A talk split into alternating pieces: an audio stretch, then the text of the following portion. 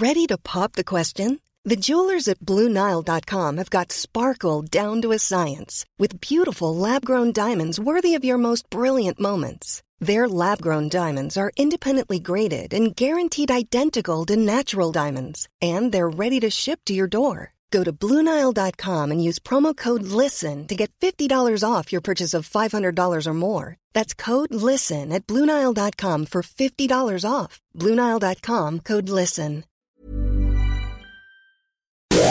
Inicia las noticias de la tarde con Jesús Martín Mendoza en Heraldo Radio.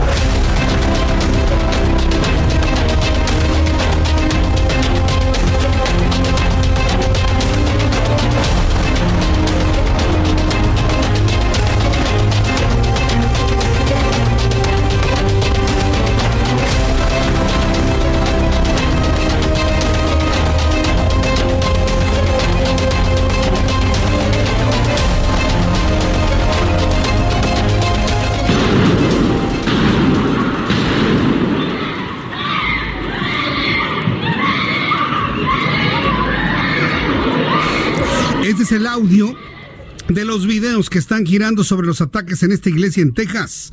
Hombre de 71 años fue un verdadero héroe. Fue difundido en redes sociales este video que muestra el momento exacto del tiroteo dentro de la iglesia en Texas. El video muestra cuando un hombre abre fuego y mata a dos personas durante la celebración eucarística, abarrotada de asistentes, y un segundo hombre repele la agresión con otra arma y se percibe el primer tirador caer al piso, que más tarde murió en un hospital. Más adelante le voy a tener detalles de esto ocurrido allá en los Estados Unidos, que evidentemente marca nuevamente un momento de preocupación en cuanto a los tiroteos. Año 2019, anótelo por favor, es el año más grave en materia de tiroteos y de enfrentamientos de odio allá en los Estados Unidos. Le voy a tener todos los detalles aquí en el Heraldo Radio 98.5 de FM en el Valle de México. Le recuerdo que en Guadalajara estamos en el 100.3 de FM. Si usted viaja para Guadalajara, escúchenos en el 100.3. ¿Se va usted a Acapulco, Guerrero? ¿Va a disfrutar con la familia estas vacaciones? Estamos en el 92.1 de frecuencia modulada. El Heraldo de México está en todas partes en la República Mexicana. Para el periodo vacacional que concluye el próximo 6 de enero, la Secretaría de Turismo de la Ciudad de México prevé una ocupación hotelera del 59%, así como la visita de 626 mil turistas nacionales, así como 225 mil internacionales. La Ciudad de México también está considerada como una de las ciudades más importantes en materia de turismo durante estos periodos vacacionales. En noticias internacionales, el presidente ruso Vladimir Putin llamó por teléfono a su colega estadounidense Donald Trump para agradecerle por la información que permitió prevenir atentados terroristas en Rusia. Más adelante le tendré la información completa de esta... Es, es que de verdad la relación entre Estados Unidos y Rusia es una relación enfermiza, es de locos. ¿Qué dijo Vladimir Putin la semana pasada? ¿Usted se acuerda? El jueves o el viernes pasado anunció la puesta en marcha de un programa de misiles ultrasónicos hipersónicos, prácticamente en una amenaza al mundo occidental. Un misil que podría alcanzar hasta 25 kilómetros de velocidad y llegar en tan solo entre 15 y 20 minutos desde Rusia a cualquier objetivo en los Estados Unidos. Hoy, el propio Vladimir Putin, el mismo que hizo el anuncio para que todo el mundo se ponga a temblar por la capacidad bélica de los rusos, le está agradeciendo al presidente de los Estados Unidos, Donald Trump, la información privilegiada para evitar problemas de terrorismo en Rusia. Bueno, ¿son o no son? ¿Son amigos o no son amigos? ¿Son amigos o son enemigos? Esto será algo que ya conoceremos seguramente más adelante en los siguientes meses del año 2020. En noticias desde Villahermosa, Tabasco, bueno, de algunas entidades de la República Mexicana, no nada más de ahí. En información de los estados, durante 2018, el 53.6% de los tabasqueños vivían en condiciones de pobreza, de acuerdo con un reporte del Consejo Nacional para la Evaluación de la Política de Desarrollo Social. Del total de personas en situación de pobreza en la entidad, 12% se encuentran en situación de pobreza extrema, es decir, 284.200 personas. Tres hombres y una mujer fueron asesinados a balazos en la colonia Francisco Villa en el municipio de Guadalajara, en los cruces de las calles Marcelino Magna y Benigno López. Testigos relataron que sujetos desconocidos bajaron a las víctimas atadas de manos de una camioneta y después les dieron el tiro de gracia No, pues las cosas difíciles allá en Guadalajara, Jalisco. El reloj marca las 6 de la tarde con 8 minutos, hora del centro de la República Mexicana. La temperatura en este momento 22 grados en el centro del país. Tenemos información con nuestros compañeros reporteros urbanos, periodistas especializados en información de ciudad. No están de vacaciones, trabajan completamente en vivo para usted. Israel Lorenzana, ¿dónde te ubicas? Adelante, muy buenas tardes. Martín, muchísimas gracias. Estamos ubicados aquí sobre el paseo de la reforma. Es que desde muy temprano ahora comenzaron los cortes viales sobre esta importante arteria a la altura de la glorieta de La Palma. Esto, por supuesto, es la instalación del escenario para el evento del día de mañana, 31 de diciembre, para recibir el Año Nuevo. Y bueno, pues la alcaldía Cuauhtémoc estará albergando este festejo principal con un concierto gratuito. Estarán Los Ángeles Azules, Jesús Martín, y también se prevé que esté la Sonora Dinamita. La circulación cerrada en carriles centrales para quien viene de la Avenida de los Insurgentes y con dirección hacia la zona del Auditorio Nacional. Avenida Chapultepec en alternativa, a través de Río Rin, se ha convertido esta pues, vialidad en el reversible, se están circulando con dirección hacia el circuito y también las insurgentes. Tenemos elementos policíacos, hay que manejar con mucha precaución. Jesús Martín, la información que te tengo. Muchas gracias por la información, Israel Lorenzana. Hasta luego. Hasta luego, que te vaya muy bien. Vamos con mi compañero Daniel Magaña, quien nos tiene más información de la vialidad. Adelante, Daniel, te escuchamos.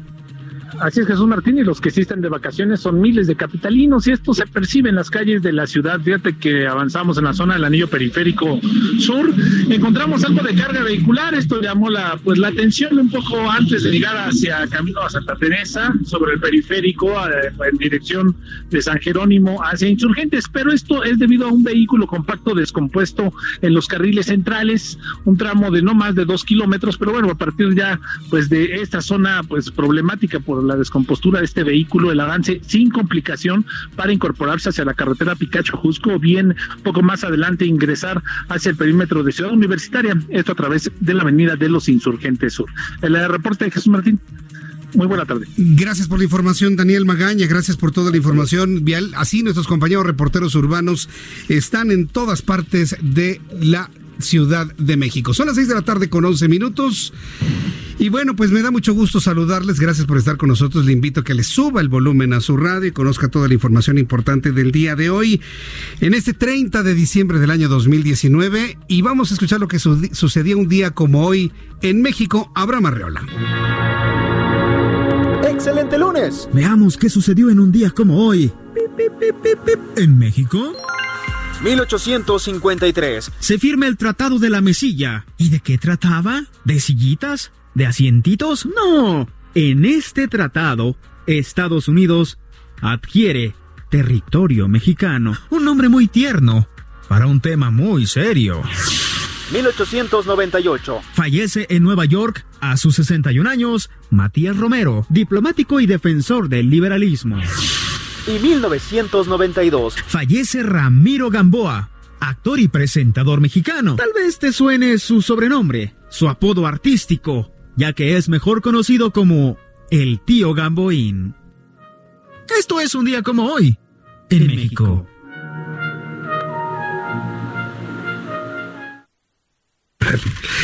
Gracias por la información, Abraham Arriola. Muchas gracias a mi querido Abraham Arriola que siempre está muy pendiente todo lo que ocurre en estos días. Y al ratito le tengo las efemérides internacionales. Acuérdense que son las nacionales y luego las internacionales, que por cierto he recibido muchos comentarios positivos sobre este trabajo que hace mi compañero Abraham Arreola. El reloj marca las 6 de la tarde con 12 minutos, no se le vaya a hacer tarde, aunque hay poco tránsito en la Ciudad de México, pero vamos a revisar al Servicio Meteorológico Nacional lo que nos informa sucederá en cuanto a pronóstico del tiempo durante las próximas horas prepárese, porque vamos a tener un friazo, sobre todo la, la noche de mañana, de 31 de diciembre para 1 de enero. Vamos a tener el mero tránsito del Frente Frío número 27 sobre el centro de la República Mexicana.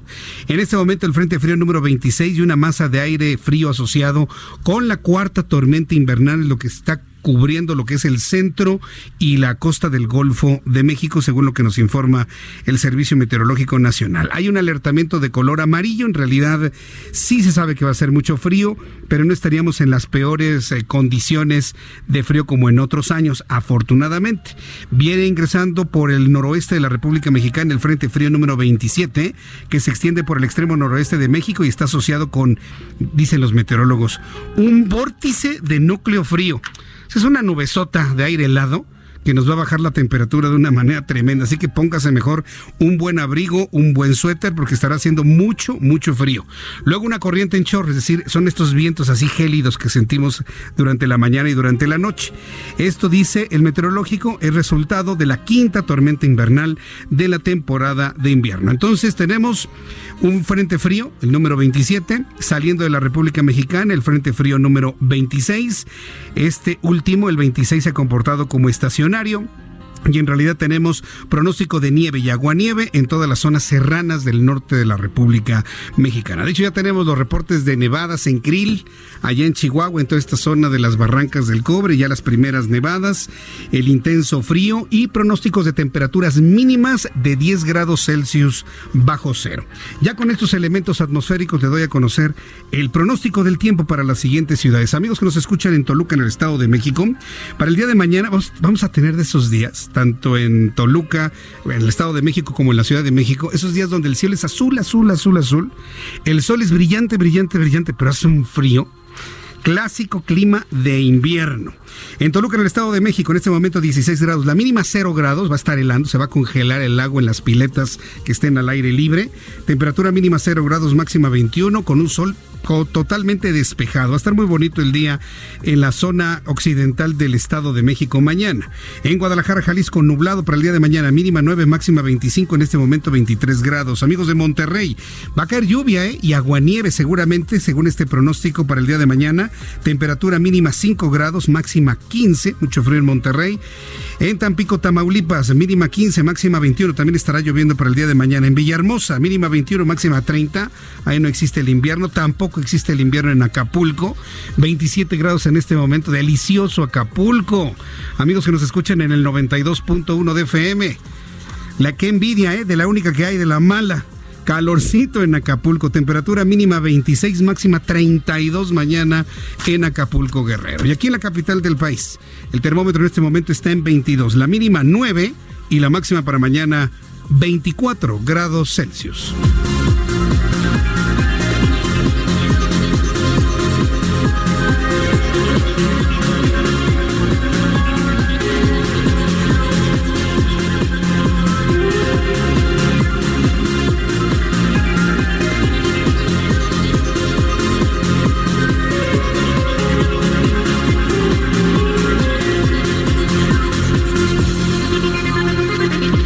6 de la tarde con 17 minutos, 6 de la tarde con 17. Escucha usted el Heraldo Radio. Yo soy Jesús Martín Mendoza y le acompaño a través de estas frecuencias del 98.5 de FM en el Valle de México, Guadalajara 100.3, Acapulco 92.1 y muchas otras frecuencias que se van a ir sumando a lo largo de este año próximo ya, 2020, y le iré platicando. Va a ser extraordinario. Va a ver usted cómo de manera sorprendente vamos a tener una gran cadena con la mejor, eh, con los mejores programas informativos de análisis de la radio mexicana. Yo se lo he dicho siempre. El Heraldo Radio, nosotros somos los herederos de la mejor radio informativa. Sí, yo siempre lo he dicho. Es más, consideramos este programa de noticias, este de la tarde, este en particular de 6 a 8 con su servidor Jesús Martín Mendoza, el nieto de monitor. No he cambiado ni un ápice de la escaleta, de la forma de hacer radio, de aquellos programas de radio. Luego, posteriormente, el hijo fue eh, la red de Radio Red y ahora somos Heraldo Radio con este servidor. Somos la tercera generación de esa buena costumbre de hacer radio, de tener la información vial. De hecho, ya en los cortes comerciales, como usted lo ha notado, tenemos por cortesía de Waze el informe vial en el Heraldo Radio. No sé si ya lo notó. Entonces, amigos taxistas, también conductores de todo tipo de transporte en la Ciudad de México, eh, váyanse pasando la voz entre todos, ¿no? Que ya en el Heraldo Radio también tenemos el informe vial con la mejor información que nos da la plataforma Waze, es decir, la tecnología, la tecnología satelital al servicio de todos para que usted conozca por dónde sí y por dónde no, debe circular. Y además, por supuesto, nuestros reporteros urbanos que están en el punto exacto donde se genera información aquí en el Valle de México. La verdad, a mí me da un enorme gusto poderle compartir toda esta información porque ha sido el producto de verdad, se lo digo, ¿eh? de muchísimo trabajo, de mucho esfuerzo, de mucho cariño, de mucho amor con el que hemos armado toda esta plataforma noticiosa para que usted con continúe informándose como a usted le gusta y como a nosotros le gusta también informarlo aquí en el Heraldo Radio. Son las 6 de la tarde con 18 minutos hora del centro de la República Mexicana.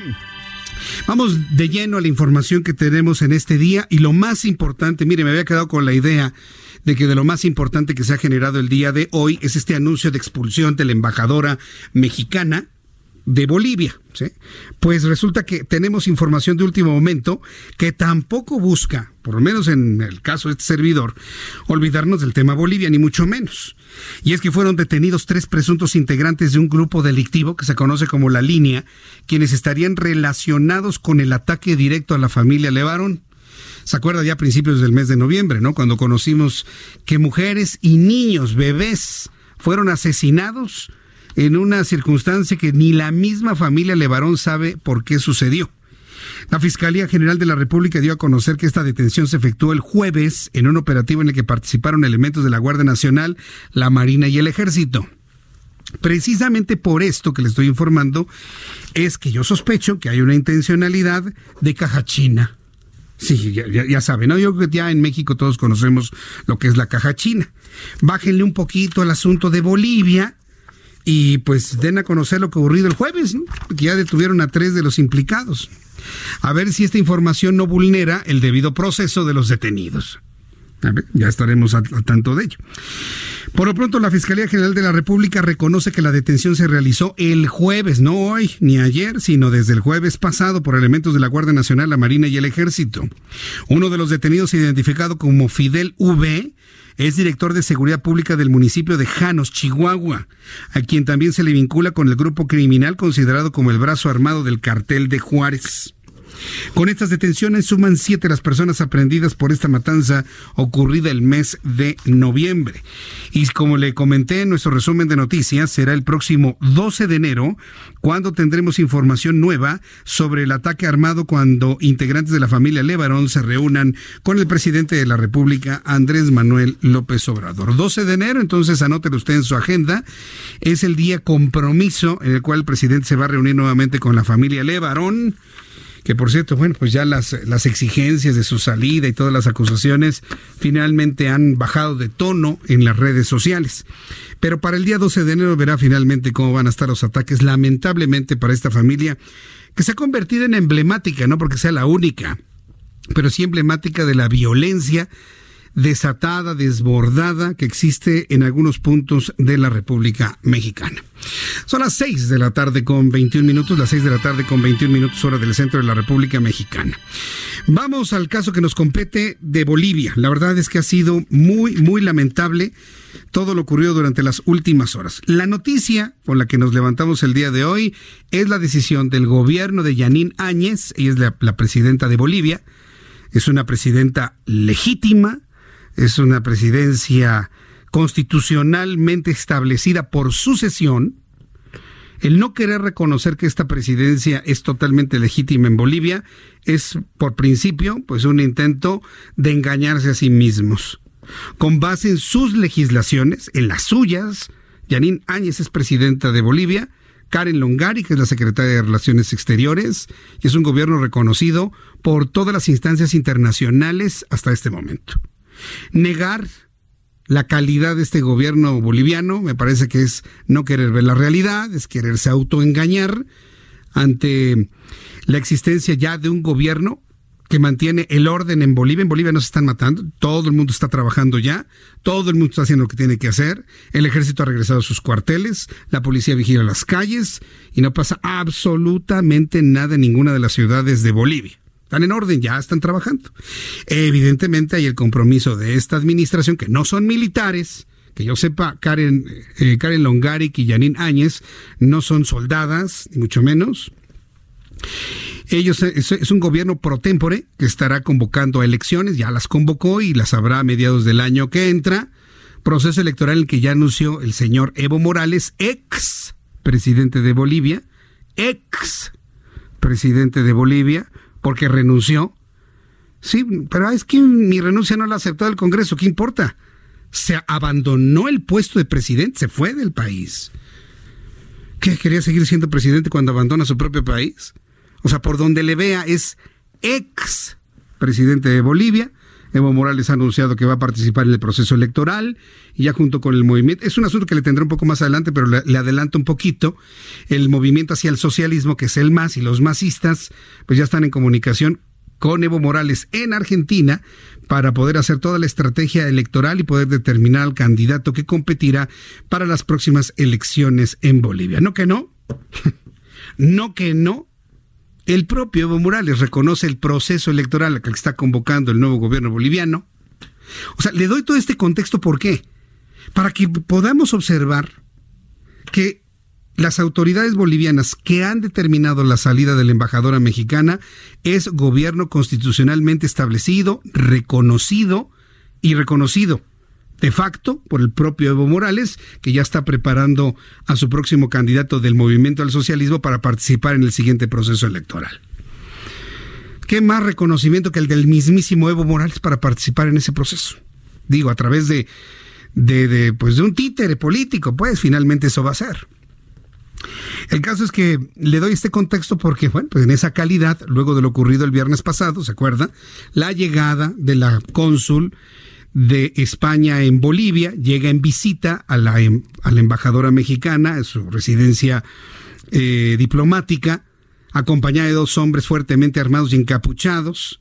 Querían entrar, la hipótesis que tienen los analistas internacionales es el intento de España de rescatar a las personas que se encuentran al interior de la residencia diplomática mexicana para que a través de España pudiesen evadir la ley en Bolivia. Bolivia ha insistido en que las personas que están refugiadas en la Embajada de México son personas que deben cuentas a la justicia boliviana.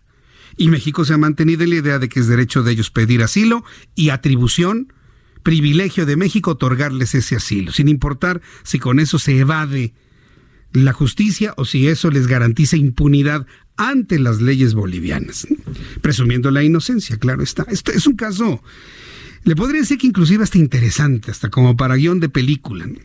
El caso es que en una reacción insólita, Janine Áñez, presidenta de Bolivia, determina la expulsión inmediata, bueno, en las próximas 72 horas, de María Teresa Mercado, embajadora mexicana en Bolivia, de la embajadora y cónsul de España en Bolivia, para, eh, por considerar a las personas no gratas debido, unos, a mantener a perseguidos por la justicia de Bolivia en la embajada y la otra por entrar en un eh, proceso de intento, dicen algunos analistas, de rescate de los eh, allegados a Evo Morales vía España. Entonces, ante ello, los corre. España ya reaccionó y ya también sacó a la representación boliviana de España y les da 72 horas. ¿Qué sucede en México? En México no se le ha corrido al personal diplomático boliviano, de ninguna manera. Lo que sí sucedió es eh, eh, que Olga Sánchez Cordero, la secretaria de Gobernación, ante todo este contexto que le he platicado aquí en el Heraldo Radio, aseguró en conferencia de prensa que no hay intenciones de que el gobierno de México rompa relaciones diplomáticas con Bolivia. Lo aseguró en una conferencia de prensa la propia Olga Sánchez Cordero. La funcionaria federal, que por cierto, por órdenes del presidente de la República, se quedó encargada de lo que sucede en la Ciudad de México, está encargada del despacho en realidad. López Obrador está en sus vacaciones, no hay ningún comentario de él, absolutamente ninguno. Bueno, pues Olga Sánchez Cordero admitió que existe por el momento una relación tensa con Bolivia. Esto después de que la embajadora María Teresa Mercado se le declaró persona non grata y fue expulsada de Bolivia.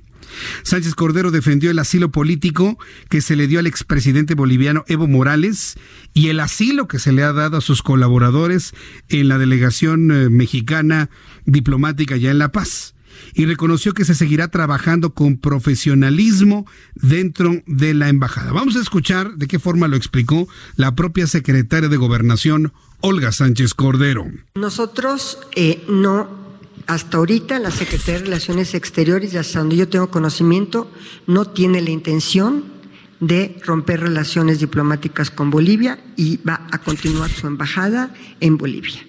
Solamente es la persona de la embajadora, solamente la persona de la embajadora, por lo incómodo que fue para ella el fin de semana. por lo incómodo que fue para Karen Longari y para Janine Áñez, el que México haga lo que se le venga en gana en territorio boliviano. Sí, las embajadas son parte del territorio nacional, lo que usted quiera, pero lo que no se entiende y lo que no se comprende, más allá de los acuerdos internacionales, que México no coopere con un gobierno para poder juzgar a la gente que considera le debe una explicación a la justicia. Es como si cualquier otro país protegiera a algún mexicano que tiene que dar cuentas aquí en México. Nada más piensen todos los perseguidos de Santiago Nieto. Imagínense todos los perseguidos de Santiago Nieto. Que de repente se les ocurra irse a la embajada de... ¿De dónde? Pues de Chile, ¿sí? tomando en cuenta la, ideología que en este momento priva. Que se vayan y se metan a la embajada de Chile. Y que les diga al gobierno de, López Obrador, no, no, no, Chile, entrégame por favor esas personas porque, porque evadieron impuestos, porque se robaron el dinero del erario y que Chile nos salga con que no. Pidieron asilo y yo les doy asilo. Porque es un derecho internacional. Ya quisiera ver la cara de López Obrador, ya quisiera ver la cara de Marcelo Ebrard y de todos ellos si algo así ocurriese. No se ponen los zapatos de Bolivia, de un país territorialmente de menor tamaño que el de México, pero no por ellos menos digno, ¿eh? Ya lo decía Tuto Quiroga en sus declaraciones, por cierto, muy, muy encendidas. Tuto Quiroga ya lo decía en sus declaraciones muy, muy, muy encendidas, que no van a permitir que los pisoteen por creer que son un país pequeño. Eso fue lo que dijo Tuto Quiroga. Y por eso ahí es donde se entienden las reacciones que estamos viendo hoy de Bolivia. En otro momento, la señora Olga Sánchez Cordero eh, tomó nota de la declaratoria de persona non grata hacia María Teresa Mercado, a quien se le invitó a regresar a México, y otras declaraciones sobre este acontecimiento. A continuación es Olga Sánchez Cordero. Sin duda es tensa, pero ya la Secretaría de Relaciones Exteriores creo que de un comunicado de prensa en dos sentidos. Una, que tomaba nota de la declaratoria del gobierno boliviano o de las personas que ahorita están en el gobierno, porque no, para nosotros es un gobierno de facto, este, de tomaba nota de la declaratoria de persona non grata a nuestra embajadora, que por cierto es una gran embajadora y es de carrera. Segundo, la recomendación para ella de eh, regresar a la Ciudad de México, regresar a México por cuestiones personales de ella misma de seguridad. Entonces, pero sí quiero ser muy enfática, continúa la embajada eh, de nuestro país en Bolivia. Eh, tenemos la, digamos, seguiremos eh, trabajando dentro de la embajada. Habrá obviamente personas eh, encargadas, encargadas de negocios en la embajada de allá de Bolivia y lo que se le está sugiriendo muy respetuosamente a la embajadora María Teresa es que regrese a México para su propia seguridad y su propia comodidad personal. ¿Cómo hacen menos, no? A Bolivia. ¿En qué momento mencionó a Karen Longaric, secretaria de Relaciones Exteriores? ¿En qué momento mencionó a la presidenta legítima, señora secretaria de Gobernación de Bolivia, Janine Áñez? Esto, desde mi punto de vista es inconcebible. Me parece que es una declaración muy prudente el mantener la, embajada mexicana en Bolivia abierta. hay mexicanos allá, hay negocios y todo. Me parece muy importante, pero no reconocer o no referirse a lo que han hecho o al gobierno boliviano como tal, me parece que cae inclusive hasta en la falta de respeto internacional, de México hacia Bolivia, de gobierno a gobierno. Yo le invito para que me dé su opinión sobre esto a través de mi cuenta de Twitter, arroba Jesús Martín arroba Jesús Martín y a través de YouTube en mi canal Jesús Martín MX. El Heraldo Radio y Waze te llevan por buen camino. Buenas tardes. En el sur, la subida de Avenida Picacho a Jusco se encuentra saturada. La velocidad promedio son 5 kilómetros por hora y vas a tardar en avanzar aproximadamente unos 20 minutos. En el oriente, Avenida Canal de San Juan a la altura de Ignacio Zaragoza con carga vehicular. La velocidad promedio son 8 kilómetros por hora. En el norte, la vía Morelos en Ecatepec se encuentra con muy buen flujo de tráfico. La velocidad promedio es de 22 kilómetros por hora en esta zona. En el oriente, tráfico pesado en Avenida Viaducto Río de la Piedad a la altura del Metro Puebla. La velocidad promedio en esta zona es de 9 kilómetros por hora y vas a tardar en cruzarla aproximadamente unos 20 minutos. Y en el poniente vas a encontrar muy buen flujo vehicular en Avenida del Conscripto a la altura del Hipódromo de las Américas, rumbo a Naucalpan. Puedes considerar esta vía. Con Waze y el Heraldo Radio 98.5 te damos soluciones para tu camino. Con el Heraldo Radio y Waze te damos soluciones en tu camino. El Heraldo Radio 98.5. Escuchas a Jesús Martín Mendoza con las noticias de la tarde por Heraldo Radio, una estación de Heraldo Media Group. Escucha la H. Heraldo Radio.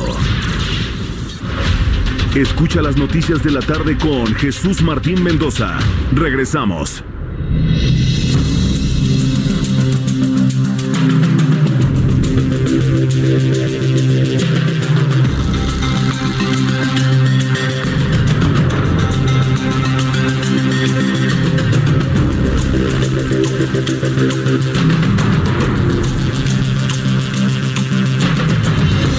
Las 6 de la tarde con 38 minutos, las 6 de la tarde con 38 hora del centro de la República Mexicana. Bueno, estamos en un tiempo de vacaciones y a las personas que me están escuchando a través del Heraldo Radio 98.5 de FM en toda la República Mexicana y también que me ven a través de Jesús Martín MX en YouTube, decirles que a las 8 de la noche voy a tener el gusto, el privilegio de acompañarles a través del Heraldo Televisión de 8 a 9 de la noche en sustitución de Salvador eh, García Soto. Mi compañero Salvador García Soto está de vacaciones. Yo voy a estar de 8 a 9 de la noche y lo anuncio como comercial ahí para que me acompañe de 8 a 9 de la noche en el Heraldo Televisión 151 de Easy, 161 de Sky y lo espero en Facebook Live como normalmente nos vemos a las 2 de la tarde, pero hoy también a las 8 de la noche. Para que no se le vaya a pasar, por favor, ahí lo espero para que me acompañe con toda la información. Bien, pues vamos a continuar con la información a esta hora de la tarde. vamos a entrar un poquito en el contexto este lunes María Teresa Mercado, embajadora de México en Bolivia, fue expulsada de ese país por el gobierno de Yanín Áñez. La mandataria, Áñez. La mandataria interina declaró también como personas no gratas a diplomáticos españoles y esto como respuesta a los hechos sucedidos el viernes pasado en la embajada. La presidenta de Bolivia, legítima, le dio 72 horas a todo el personal diplomático y español para que abandonen el país. ¿Quiere usted escuchar de qué manera la presidenta boliviana hizo este anuncio que hoy se convierte en la noticia principal y lo que provoca las reacciones del gobierno mexicano? Escúchelo usted. Este grupo de representantes de los gobiernos de México y de España ha lesionado gravemente la soberanía y la dignidad del pueblo y del gobierno constitucional de Bolivia la conducta hostil intentando ingresar de forma subrepticia y clandestina a la residencia de México en Bolivia, desafiando a los oficiales policiales bolivianos y los propios ciudadanos, son hechos que no podemos dejar pasar y han generado consecuencias. Ahí está Yanin Áñez, haciendo esta calificación verdaderamente grave desde el punto de vista diplomático en la relación con un país sudamericano. Insisto, no hay país menor. Si el gobierno de México quiere ver menor a la fuerza ideológica que gobierna hoy Bolivia y a Bolivia en sí mismo, se equivocan completamente. El trato con Bolivia debe ser tan igual como el trato con Venezuela, con el trato de Cuba, con el trato de Brasil, con el trato de Chile, cualquier país sudamericano o latinoamericano. Y eso sí, yo creo que como sociedad, como mexicanos, debemos exigírselo a nuestro gobierno. Que no se esté enfrentando ni peleando con nadie nada más por asuntos de carácter ideológico. Yo creo que la hermandad entre el pueblo boliviano y mexicano está más que escrito. Pero si van a privilegiar por encima de los pueblos la ideología de izquierda y la convención de, de, Sao Paulo a la cual pertenecen, sí, porque no, no vamos a estar aquí eh, tronando los dedos de, ay, ¿por qué será? Ay, no, pues porque comparten un plan de izquierda muy bien establecido y que todos conocemos de allá de Sao, Paulo. Todos lo conocemos. Entonces, ¿por qué enfrentan a dos países por un asunto ideológico de interés muy personal y de grupo? No se vale. Sinceramente no se vale. A mí no me gusta escuchar a la presidenta de un país extranjero referirse así a México, porque en decir México se llevan a todos, al gobierno y a la sociedad. Y perdón, pero señora Yanín Áñez, el pueblo mexicano no va en esto, ¿eh? Desde un principio le dijimos a nuestro gobierno que no queríamos a Evo Morales aquí. Y le puedo asegurar que gran cantidad de mexicanos, inclusive quienes votaron por el actual gobierno, no están de acuerdo en estas decisiones para mantener a un personaje como Evo Morales y a sus diplomáticos en nuestra representación diplomática en La Paz. Estoy de eso completamente seguro. La situación ha sido verdaderamente compleja, difícil, dolorosa y de verdad no había necesidad ¿eh? de una escalada así, a menos que con esto se quiera ocultar otra cosa, ¿no? Ya sabe que soy muy mal pensado. ¿Qué es lo que pasa en este conflicto? ¿Por qué tanto interés en las personas que están en la, en la representación diplomática mexicana? Porque ahí se encuentra el brazo derecho de Evo Morales. Y algunos analistas consideran que la incursión española era para rescatar a Juan Ramón Quintana, sacarlo de esa representación, tenerlo bajo el resguardo de España y vía España sacarlo de Bolivia. Cosa que no ha sucedido, por supuesto, cosa que no ha ocurrido. Como parte del conflicto bilateral entre México y Bolivia sobresale el nombre de Juan Ramón Quintana, mano derecha de Evo Morales. El gobierno interino de Bolivia acusó a España y a México de intentar sacar este personaje de la residencia de la embajadora de México en La Paz. Según la versión del gobierno boliviano, el viernes encapuchados pretendían extraer a Quintana de dicha residencia, algo que desde España se rechaza de manera tajante. Los españoles dicen que no, que ellos no tenían ninguna intención de hacer algo así. Se aclaró que se trataba de personal de seguridad que fue a recoger a la encargada de negocios de España en Bolivia, quien realizaba una visita de cortesía a María Teresa Mercado. Sin embargo, la autoridad interina insiste en que el plan era sacar a Quintana, exministro de la presidencia, quien está acusado de terrorismo y de sedición. ¿Cómo le iban a sacar? Pues en la cajuela. Si aquí en México también hay políticos que han entrado y salido de diversos lugares en las cajuelas de los autos. Ejemplos hay muchísimos. Entonces el gobierno de Yanín Áñez sospechaba y tiene elementos para así creerlo que España se había prestado una solicitud mexicana para extraer de los edificios mexicanos o de diplomacia mexicana allá en Bolivia a este hombre, mano derecha de Evo Morales, eh, a quien finalmente se le está acusando de terrorismo y de sedición. Se llama Juan Ramón Quintana. ¿Cuál fue la verdad de las cosas? Pues mientras aclara la verdad, ya Bolivia los expulsó a, la Mexica, a las dos mexicanas. En México no se hicieron esperar las reacciones ante la expulsión de la embajadora de México en Bolivia, así como a personal diplomático de España.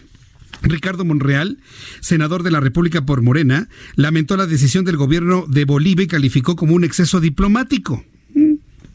Por su parte, la dirigencia nacional del Partido de la Revolución Democrática pidió al gobierno federal responder de la misma manera, expulsar al personal de la Embajada de Bolivia en México, aunque también apeló al diálogo entre ambas naciones para resolver las diferencias.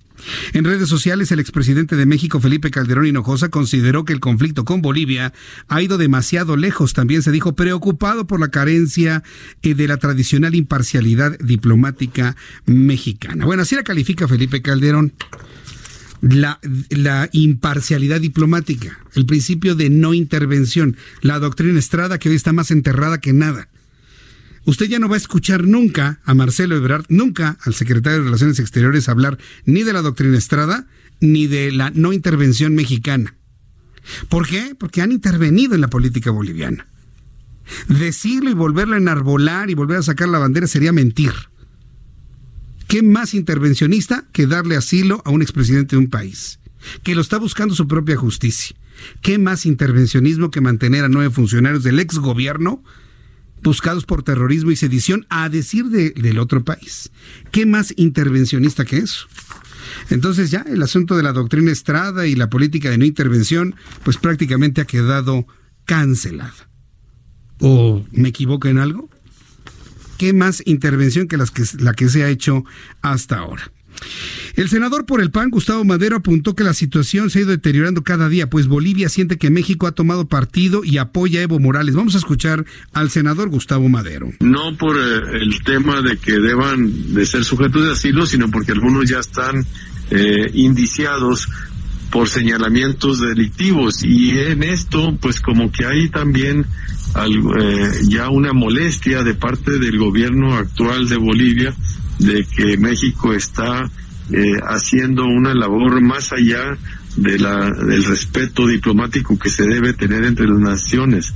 Y, esto es muy lamentable. Creo que eh, eh, es eh, necesario que el, el, canciller Marcelo Ebrard acuda al Senado de la República a dar una explicación sobre su visión de por qué hemos llegado a estos términos, sobre, pero sobre todo ver cómo se puede reencauzar y corregir y recomponer esta relación, porque ha, habido ya incluso algunas expresiones eh, de denostación que reprobamos a toda costa en contra del presidente Andrés Manuel López Obrador por parte de algunos funcionarios del gobierno de Bolivia y esto lo único que está evidenciando es que pues está creciendo un problema diplomático que, escala día tras día y que debe ser atendido para reencauzarse, no para escalarse para reencauzarse y no para escalarse. Bueno, pues es que aquí se es experto para ese tipo de cosas.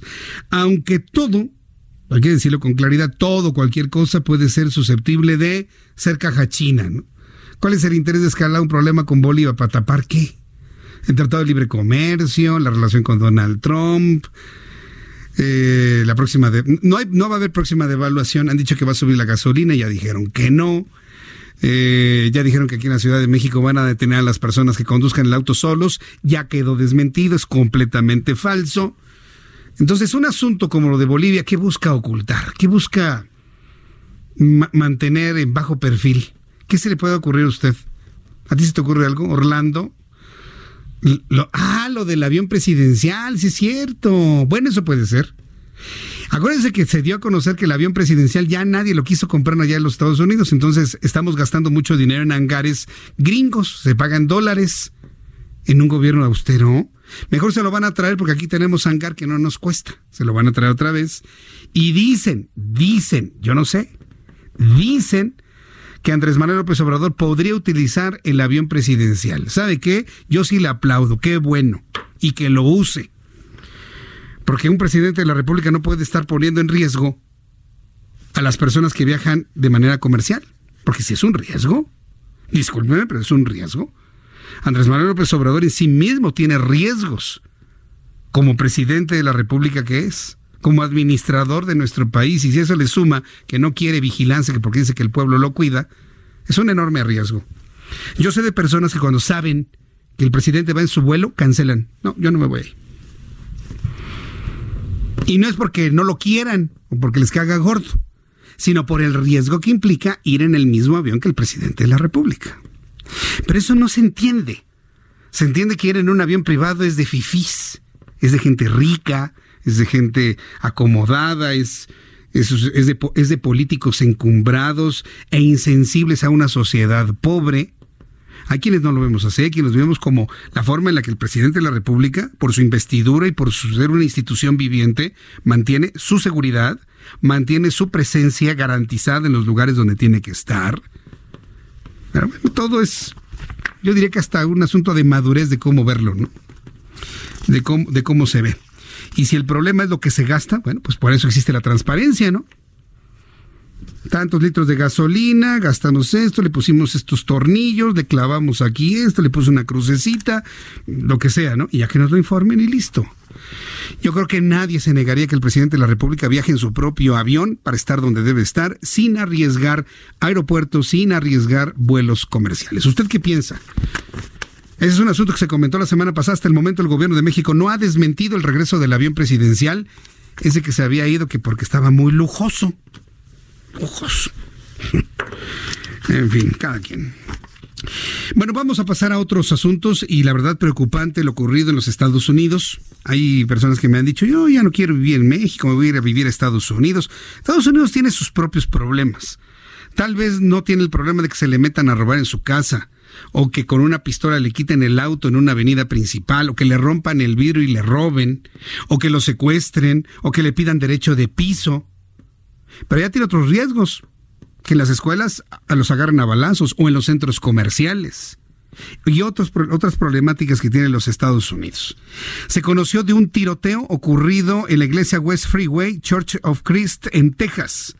Derivado de este tiroteo reportado durante el fin de semana, se sabe en este momento que han muerto tres personas. El secretario de Relaciones Exteriores, Marcelo Ebrard, ha descartado en redes sociales que haya víctimas mexicanas en este acontecimiento. Mi compañero eh, Francisco Villalobos es nuestro corresponsal en los Estados Unidos, a quien le agradezco esta comunicación. Hola Francisco, gusto en saludarte. Oye, ya no vemos cuándo terminan estos fenómenos de enfrentamiento a balazos en Estados Unidos. Bienvenido, buenas tardes. ¿Qué tal, querido Jesús? ¿Cómo estás? Muy buenas tardes. Buenas tardes. Una pregunta antes de sumergirnos a la, al tema. Sí, dime. ¿Me permites dar mis 30 segundos acerca del tema del avión presidencial que visitamos allá en el aeropuerto de logística del sur de California hace una semana? No solo tienes los 30 segundos, tómate un minuto y me interesa mucho saber tu opinión. Ah, dale, adelante. El avión está, el, el- el avión está localizado en el avión, este, el aeropuerto de logística del sur de California, localizado en pleno desierto de Palmdale. Ajá. Lo visitamos, hablamos con la gente que lo cuida, que lo administra, que lo que lo tiene que prender una vez por semana para que el avión mantenga su licencia de operación de vuelo de FAA. Los hombres tienen que prender el avión, se tiene que mover por lo menos 100 metros cada semana Pues, para que la para precisamente para que la FAA este cómo se llama lo certifique. Hasta el momento jamás hubo una intención de venta de compra de nada de nada. O sea simplemente ahora sí que la gente lo tenían ahí para cuidarlo para mantenerlo.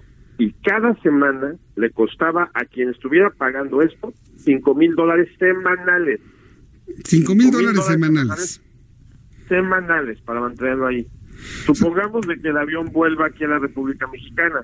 De todos modos, el avión se va a tener que prender cada semana y mover un mínimo de 100 metros para este comprobables este déjate volarlo, o sea, simplemente moverlo para mantener esta certificación de la F de FAA, la este ¿cómo se llama? la administración que eh, maneja toda la cuestión esta de los este de las reglas aeronáuticas en todo el mundo, ¿no? Entonces, o sea, eh, yo le pregunté específicamente a los administradores de aeropuerto que si este alguna vez se, se puso por venta, un anuncio, lo que sea, y digo, no, o sea, realmente aquí nuestra función era mantenerlo aquí, Sí. mantenerlo para que moverlo, y es todo lo que hicimos. Jamás fue intención de ponerlo a venta ni anunciarlo. Vaya, pues la, la verdad es que na- nada más de escucharte, más de alguna persona me está diciendo que le da un coraje tremendo.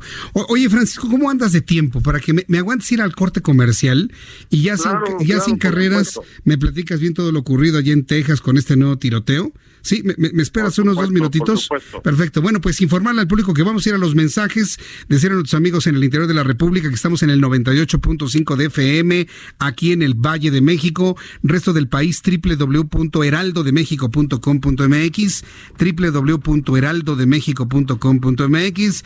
Después de este corte y el resumen de noticias, Francisco Villalobos desde los Estados Unidos nos informará todo lo ocurrido este fin de semana al interior de la iglesia West Freeway Church of Christ en ¿Qué sucedió en este lugar? ¿Cómo van las investigaciones? Las reacciones en los Estados Unidos y todo lo que usted quiere saber sobre este caso. Y le invito para que me escriba a través de mi cuenta de Twitter, arroba Jesús Martín.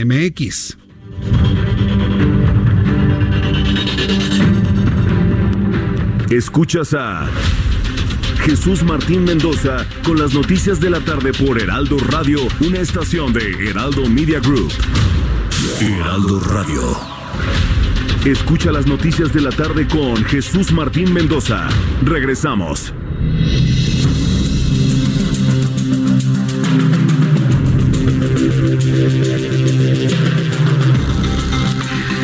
Son las 7 en punto, hora del centro de la República Mexicana. Este es un resumen con las noticias más importantes aquí en el Heraldo Radio. Le saluda Jesús Martín Mendoza. Respecto a la situación de la embajadora María Teresa Mercado, la presidenta del Senado de la República, Mónica Fernández, dijo que México mantendrá inalterable su política de asilo a cualquier perseguido político y manifestó su solidaridad a la funcionaria diplomática y demás equipo expulsado de Bolivia. La Secretaría de Gobernación estima que para los primeros días de 2020 podría entrar al país una caravana migrante proveniente de Honduras. Olga Sánchez Cordero, secretaria de Gobernación y encargada del gobierno mientras López Obrador está de vacaciones, aseguró que aún se desconoce la dimensión del movimiento migrante, sin embargo se debe a que fue convocado mediante redes sociales y que partirá de San Pedro Sula con dirección a la República Mexicana. Estamos a la espera de reacciones del presidente de Estados Unidos, Donald Trump, sobre la intentona hondureña para llegar a los Estados Unidos vía México. El Congreso local de Hidalgo aprobó por unanimidad el dictamen del presupuesto de egresos 2020 con gasto de 50.242 millones 794 mil 196 pesos, de los cuales 100 millones de pesos fueron redireccionados a rubros como la educación y la salud. Le informo que el presupuesto final de, fue resultado de un trabajo. El presupuesto final fue el resultado de un trabajo de las fuerzas políticas, ya que este asunto duró en discusión varias semanas. Los organismos autónomos contarán con la suma de 448.6 millones de pesos, mientras que el Poder Judicial contará con 535.5 millones de pesos. Son las noticias en resumen. Le invito para que siga con nosotros. Yo soy Jesús Martín Mendoza.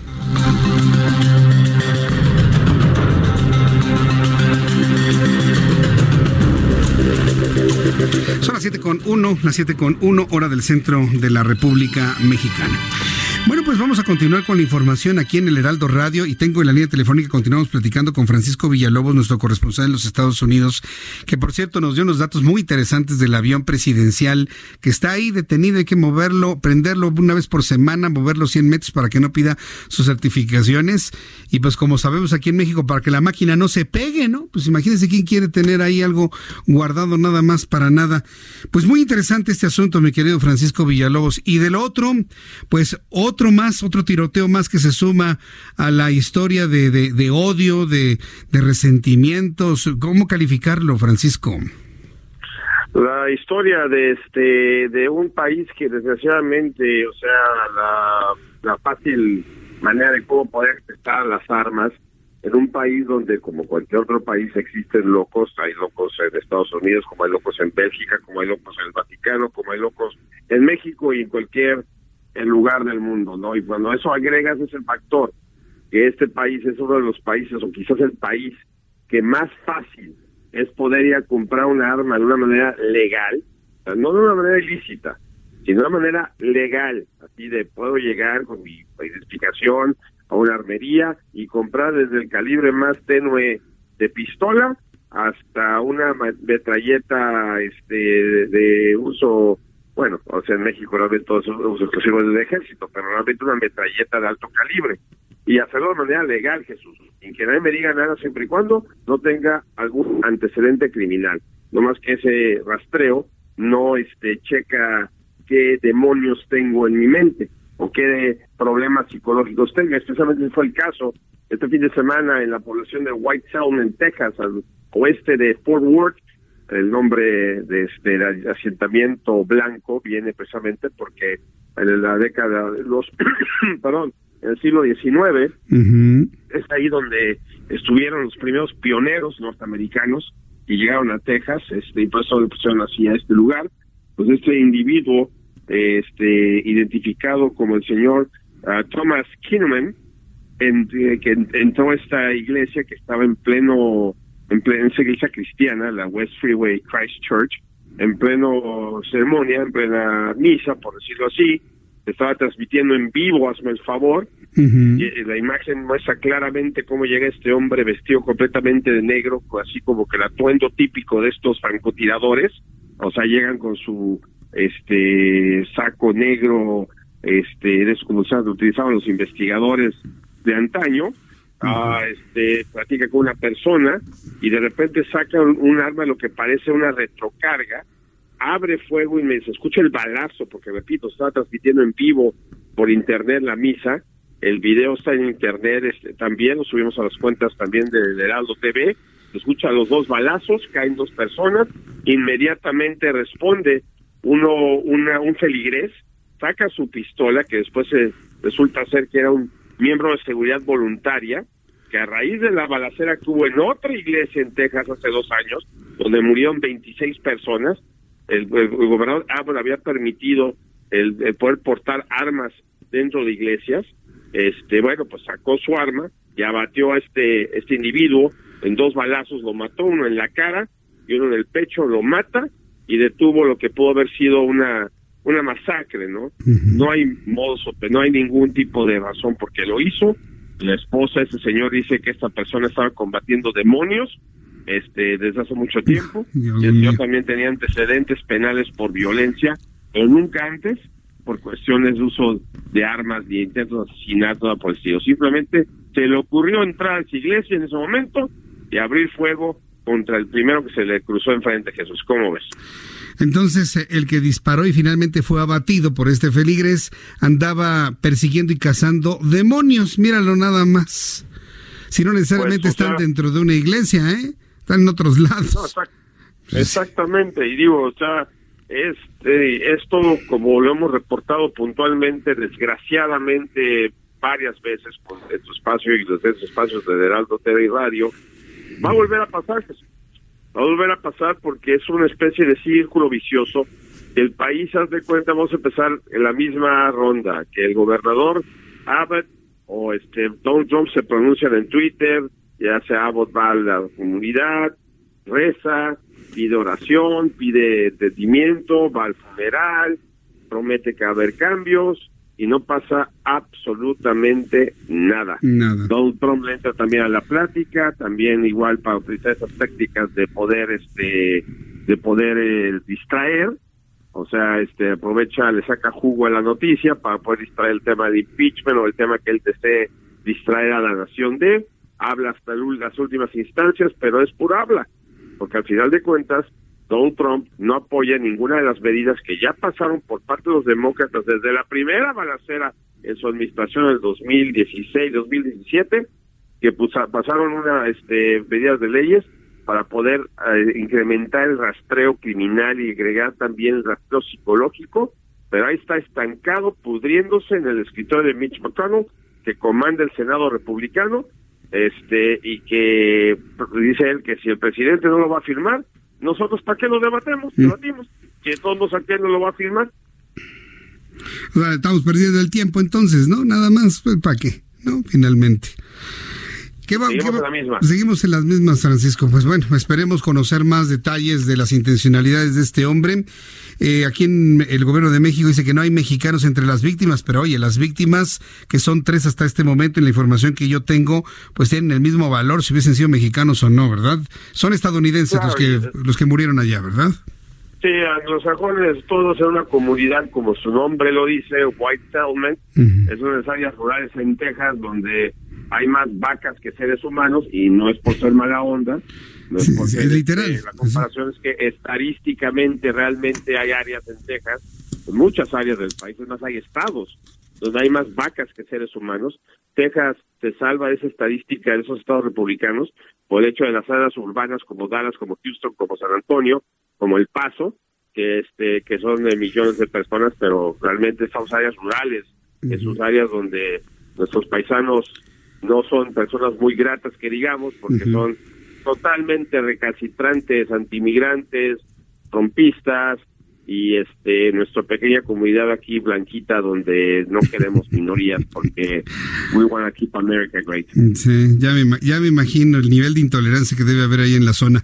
Bueno, pues muchas gracias Francisco Villalobos, atentos de todo lo que ocurra. Nos seguimos saludando desde, antes de que se acabe este año 2019. ¿Qué te parece? Nos hablamos mañana de los pocos lugares que he manejado que te da miedo manejar, querido amigo, esas áreas rurales, porque ahí te ven un poquito más blanco el estándar y te paran por cualquier estupidez para hacerte perder el tiempo. Pero de eso platicamos otro día. Te mando un fuerte abrazo, compañero.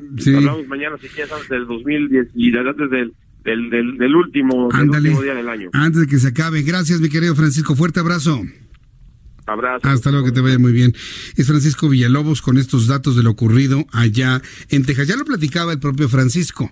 A través de las redes sociales se difundió un video donde se puede observar el momento del ataque en el material audiovisual que era difundido a través de Facebook. Y, mire, fíjese que Facebook ya había anunciado desde el mes de abril de este año que iba a generar todo tipo de, de, seguridades para evitar que este tipo de cosas se transmitieran. Pero ¿quién iba a pensar que en una ceremonia religiosa iba a aparecer un tirador?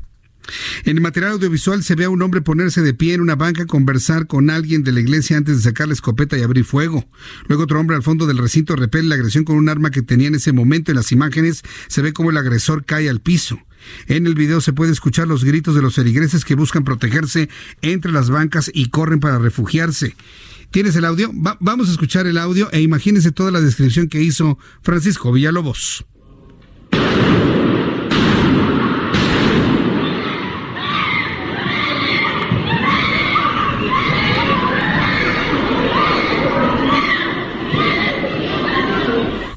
Fueron segundos, fueron tres tiros, ¿no? El primero que usted escuchó los primeros dos fueron del tirador y el tercero fue del feligrés que al ver la acción saca su arma y le da un tiro en la cabeza certero y cae. En segundos. En segundos la vida puede cambiar. En segundos puede estar usted en medio de un fuego cruzado. En segundos puede cambiar completamente la vida. Por eso siempre es importante estar siempre alertas a donde vaya, al centro comercial, eh, a la terminal de autobuses, a una iglesia. Afortunadamente en México no hemos conocido cosas como estas. Afortunadamente. Hay que estar alertas en todo momento en cualquier parte del mundo que usted visite durante esta temporada de vacaciones. Entonces ese es el audio del video verdaderamente dramático del cual le doy cuenta aquí en el Heraldo Radio. Tras el tiroteo registrado en la iglesia tejana ocurrido este fin de semana, se realizó un conteo de este tipo de eventos por, medio por medios de comunicación locales en los Estados Unidos, en donde se reveló que 2019 en ese país se han registrado 41 tiroteos masivos y un total de 211 víctimas mortales, 211 muertos en este año. Entre los eventos de este tipo suscitados, fue, que fueron considerados como los más graves, destaca el perpetrado durante el mes de mayo en Virginia Beach, donde 12 personas perdieron la vida, así como el 22 de agosto en El Paso, Texas, el cual fue, como usted lo recuerda, el mayor atentado en contra de latinos en la historia moderna de los Estados Unidos. No obstante, a pesar de que 2019 tuvo la mayor cantidad de tiroteos masivos en cuanto al número de víctimas, resultó menor a 2017, año en el que 224 personas murieron a consecuencia de este tipo de actos. Pero digamos que fue, hubo más actos, menos muertos, pero más actos violentos de tiroteos de intercambio de plomo en este año que se va, el año 2019. ¿Cuáles son los cinco tiroteos más mortíferos en los Estados Unidos? Digo, para hacer un recuento y tener más o menos una idea. El Paso, Texas, 22 personas fallecieron en el centro comercial, este que usted ya conoce, el centro comercial azul, donde mataron a puros latinos, a puros mexicanos un hombre que decía que ya no quería ver más mexicanos en su tierra.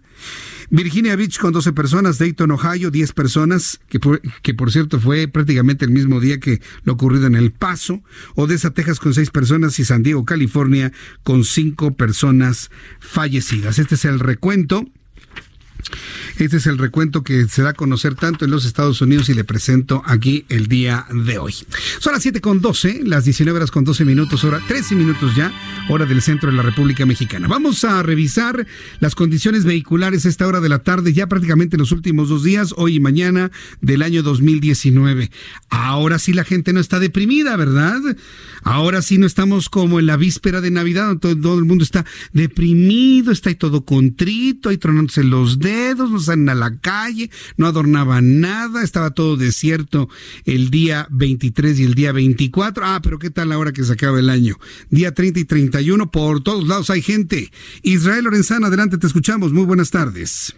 Jesús Martín, efectivamente tiene razón. Fíjate que la zona de Tlalpan presenta carga vehicular para nuestros amigos que se desplazan procedentes de Pino Suárez con dirección precisamente a la zona de San Antonio Abad, más adelante con dirección hacia Viaducto y Churubusco carga vehicular, principalmente en las estaciones del metro, maniobras de ascenso y descenso por parte del transporte público. Hay que recomendar a nuestros amigos salir con minutos de anticipación, esto con dirección hacia la zona del periférico. En sentido opuesto, la circulación es un poco más aceptable, la circulación fluye, por lo menos desde la zona de División del Norte y con dirección hacia la zona de Churubusco. Hay que manejar con mucho cuidado, principalmente los carriles laterales, superando la zona de viaducto, la circulación mejora para quien se incorpora con dirección hacia 20 de noviembre o hacia calles del centro histórico. Jesús Martín, la información que te tengo. Muchas gracias por la información, Israel Lorenzana. Hasta luego. Hasta luego. Por cierto, Paseo de la Reforma ya no es un lugar para transitar porque están poniendo ahí los templetes, está poniendo todo lo necesario para finalmente hacer todo lo que conviene, todo lo importante para eh, despedir el año 2019 mañana, así al estilo neoyorquino. Daniel Magaña, ¿en qué zona de la ciudad te ubicas? Adelante, te escuchamos. Francisco Jesús Martín en la zona de la avenida de los insurgentes con algo de carga vehicular, sobre todo para cruzar el eje 17 que se han realizado obras para cambiar el asfalto de este tramo de la avenida de los insurgentes. Algunos tramos todavía no han sido balizados, así que hay que manejar con cuidado esta división de los carriles para trasladarse en dirección hacia la zona pues ya del anillo periférico sur, bien para incorporarse hacia esta última vialidad en dirección hacia la zona de la avenida pues eh, camino a Santa Teresa, así pues en este tramo el avance mejora en todo esta pues en todo este tramo en dirección también hacia la zona de San Jerónimo. El reporte de Jesús Martín. Muy buenas noches. Gracias por la información, Daniel Magaña. Hasta luego. Hasta luego, que te, que te vaya muy bien. Eh, tengo en mi cuenta de Twitter, bueno, un verdadero y sorprendido Reinaldo Montúfar. Hola Reinaldo, me da mucho gusto saludarte. Dice, no puedo creer lo que acabo de ver. Vengo del aeropuerto y es el primero que veo. ¿Alguna explicación? Claudia Sheinbaum, López Obrador, eh, Chumel, Tumbaburros, Van Pipe, Ebrard, Jesús Martín. Ya ni Peña se atrevió a tanto. Y me está enviando una imagen del diario Basta, donde sale López Obrador dice, 4T sepulta corrupción y luego ponen feliz, feliz, feliz en forma de arbolito de Navidad. Ay, bueno, pues este Reinaldo, eso se explica fácilmente. esto lo sabemos perfectamente bien. Es la necesidad de tener acceso a presupuestos gubernamentales. Es un medio que le hace la barba al presidente, así no estén de acuerdo con él, para que les dé lana de las secretarías de Estado el año que entra. Por eso vemos, y este tipo de expresiones, ¿sabes dónde es muy común? Yo lo he visto en otras entidades de la República Mexicana, en algunos puertos turísticos donde usted ve todos los camiones llenos de caras y de, sí, iba a decir jetas, pero no, lleno de caras y rostros de gente totalmente desconocida, pero que son periódicos, revistas, que le hacen reportaje al, al regidor, al presidente municipal, al gobernador, para que luego les den una lana en la mesa. La corrupción lamentablemente campea todavía. Y, esto, esto, esto es corrupción. Reinaldo Montufar. Esto que me estás enviando. Es más, se lo voy a compartir en mi cuenta de Twitter para que usted lo vea. Esto es corrupción. Un medio de comunicación que se pone a adular al presidente de la República en lugar de cuestionarlo, sugerirle, informar lo que hace, cuestionarlo y darle opciones de solución alguien que se pone a barbearlo, eso es corrupción. Eso es podredumbre. Y yo creo que la sociedad mexicana ya conoce perfectamente bien quiénes hacen este tipo de estrategias. Entonces, a mí la verdad no me sorprende. Simple y sencillamente me sorprende el descaro, evidentemente, pero pues ya, ya, ya no sabemos finalmente cómo están las cosas. Eh, Sadita Shu, muchas gracias. Raimundo Tenorio, gracias por contestar. Eh, totalmente cierto. También tengo otros datos. Gracias eh, a nuestros amigos que están conversando a través de mi cuenta de Twitter. María Hernández Aldú, acabo de escuchar a Jesús Martín en el Heraldo, a un reportero que fue a investigar si es verdad, estuvo de venta el avión presidencial y negativo. Nunca estuvo a la venta. Solo lo mandaron pagar miles de dólares por moverlo cada semana. Otro engaño más. Es nuestro corresponsal Francisco Villalobos, María Hernández Aldú nuestro corresponsal en los Estados Unidos. Y tiene información de primera mano. Lo fueron a guardar allá y lo están moviendo así para que no se pegue la máquina y no pierda las certificaciones. Imagínense nada más. Pudiendo usarlo sin poner en riesgo a la, a la gente que viaja en los aviones con López Obrador. No, no, de verdad es increíble. Mario Di Constanzo pregunta, ¿alguien sabe si ya se vendió el avión presidencial? Ese que tenía ya varios compradores del año pasado. Digo ahora que tenemos problemas de finanzas. Pues no, Mario Di Constanzo. Nos caerían muy bien algunos miles de millones. Ay, me encanta su sarcasmo de, Mario Di Constanzo. Steven, Jesús Martínez defiendes que no se utiliza el término blancoides y según gobierno provisional legítimo lo puede usar. Responde España a Bolivia con expulsión de tres diplomáticos. Bueno, es, que eso de, lo, de los blancoides, así lo describieron, pero evidentemente yo no significa que esté de acuerdo con ello. Alan Morales, Jesús Martín, Marcelo y Olga y el mismo presidente no, no deben intervenir en asuntos de Bolivia, porque si Juárez viviera, ya les hubiera dado un coscorrón. Es que a ver, ¿ustedes creen que realmente les importa lo que hizo Benito Juárez? Pues claro que no, les importa lo que hacen ahora y los compromisos ideológicos que se tienen, nada más y nada menos. Gracias, Steven, estás muy activo, te lo agradezco muchísimo, Steven. Me gusta leerte y gracias por este participar en estos en estos diálogos que armamos aquí en mi cuenta de Twitter arroba Jesús Martín MX. Marvil, Jesús Martín, buenas tardes, logré localizarlo en el cuadrante de radio. Hizo un comentario a favor de Waze, usted está a favor de Google. Era así, sí, a mí me gusta más Google que Waze. Debo decirlo con toda claridad y con toda realidad. ¿Por qué no me gusta mi Waze? Porque no me gusta la, la gráfica que tiene. Así ver los cochecitos con caritas sonrientes y demás, eso me distrae. Yo lo que necesito ver es si puedo pasar por aquí, si puedo pasar por allá, si estoy encontrando el lugar que busco. Por eso a mí me gusta más Google. Sin embargo, Waze se ha eh, posicionado en el gusto de muchísima gente, de muchos conductores de autos y de transporte público y demás, y esa es la razón por la cual Waze y el Heraldo Radio le presentamos el informe vial cada media hora. Así que en la próxima próximo corte comercial tenemos información vial, como lo hemos hecho como lo hemos hecho durante todos estos años para la gente que le gusta informarse correctamente de lo que pasa y además quiere saber de vialidad aquí en el centro del país, pues usted ya lo sabe. Ya lo sabe usted perfectamente bien. La opción es El Heraldo Radio, la estación de las noticias. Ahora la estación de las noticias es esta. 98.5 de FM. 98.5 de FM Heraldo Radio, la emisora eh, de noticias del Heraldo Media Group.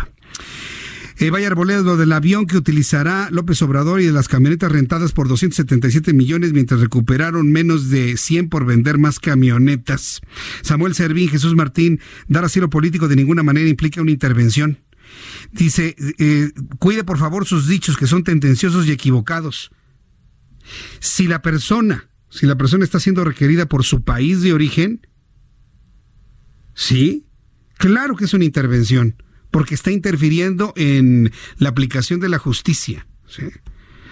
Entonces, vuelvo a lo mismo. Si en este momento le dan asilo político a Rosario Robles en la embajada de, de, A ver, voy a poner el ejemplo de Chile. En la embajada estadounidense a Rosario Robles, nos van a acusar de intervencionistas, que son asuntos de México.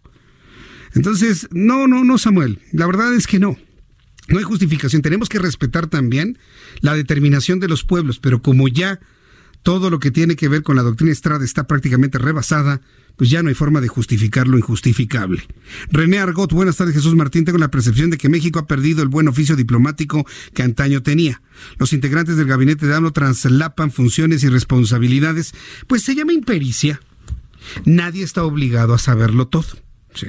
Pero como que ya se tardaron un poquito en conocer cómo se deben hacer las cosas. Ya van dos embajadores que van para atrás. Uno de Argentina por robarse libros y ahora la señora que estaba en Bolivia por dar asilo a personas que están buscados por la justicia boliviana. Ya van dos embajadores que van para atrás y la verdad eso puede inclusive preocupar. El Instituto Nacional de Migración dio a conocer que durante 2019 aumentó en un 34% el número de trámites de autorización para que niños adolescentes bajo tutela puedan salir del país de forma segura, ya sea solos o en compañía de una persona adulta. Al cierre del año 2019, la dependencia recibió 49.923 gestiones del formato de salida de menores, mientras que durante el año pasado fueron 37.270, lo cual representó un aumento. Un aumento del 34% en trámites para autorizar que, autorizar que niños y adolescentes bajo tutela puedan salir de México de manera segura.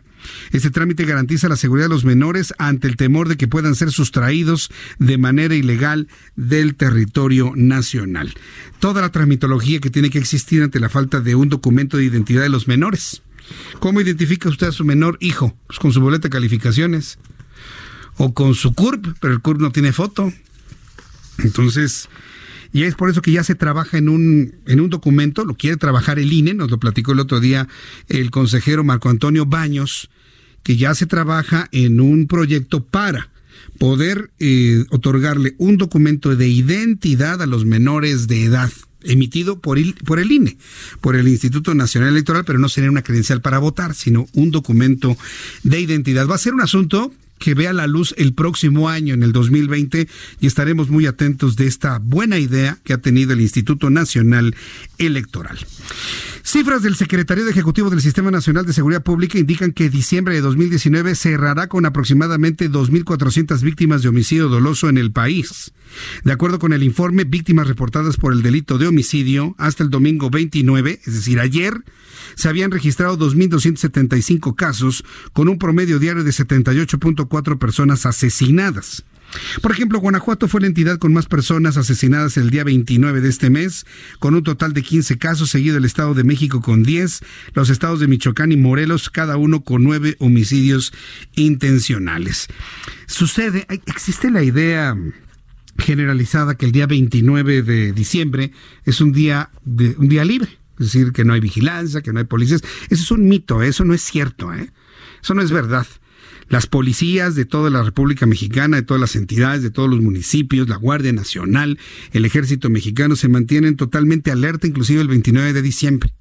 Entonces, no, no creo ustedes ya tiene muchos años que prevalece esa idea de que, ay, es que el 29 de diciembre ni salgas a la calle porque la delincuencia está desatada porque es noche libre o día libre. No, no, no existe eso de la noche libre, de los días libres. Por favor, no haga caso.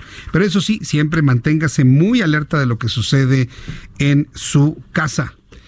Eh, manténgase siempre muy alerta de lo que sucede en su calle, en su trabajo, por donde usted circula, por donde usted anda. No le vaya a pasar lo que a mi amiga Erika, que se, se volvió viral, Erika, ahora que subió a las redes sociales un video que le proporcionó el restaurante donde estaba en el centro de Coyoacán, donde se ve claramente cómo una mujer se acerca a la parte trasera donde ella estaba sentada con un amigo, su bolsa en la parte de atrás, abierta la bolsa, y de repente se acerca esta mujer y todavía hasta se da el lujo de asomarse a la bolsa a ver qué más tenían. Mete la mano, sustrae un teléfono, parece un teléfono, mete la mano, sustrae una billetera y todavía se asoma a ver si encuentra alguna otra cosa más.